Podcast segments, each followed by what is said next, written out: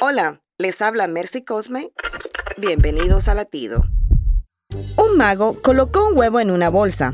Este desaparecería y saldría una paloma. Hizo su rutina, pero nada sucedió.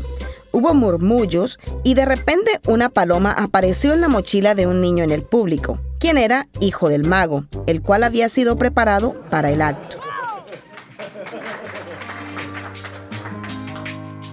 En el principio, Dios creó al hombre para que le obedeciera y le adorara. Este falló y pecó. Y tal como en el acto del mago, parecía que todo había fracasado. Pero Dios tenía un plan B. Él envió a Jesucristo su Hijo, quien venció al pecado y a la muerte, para darle la oportunidad de vida eterna al hombre. Dios nos muestra su amor en que siendo pecadores, Cristo murió por nosotros. Latido les llega a través del ejército de salvación.